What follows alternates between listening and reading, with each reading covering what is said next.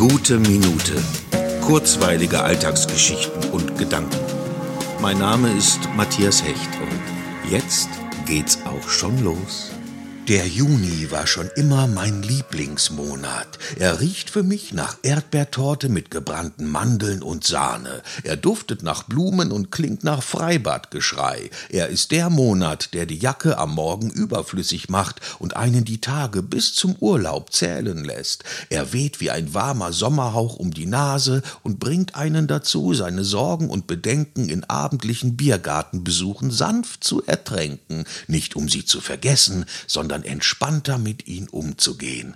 Es ist nicht mehr kalt und noch nicht zu heiß. In einer Hängematte über dem Boden schwebend verführt er zur Leichtigkeit, zum Dösen, zum süßen Nichtstun. Ja, der Juni ist ganz nach meinem Geschmack, auch wenn dieser im Hier und Jetzt etwas fad sein mag, reicht doch schon die Erinnerung aus, um mir vorzustellen, wie er sein kann, dieser Juni. Und dann, ganz profan, mag ich dieses Ju genau wie in Juli.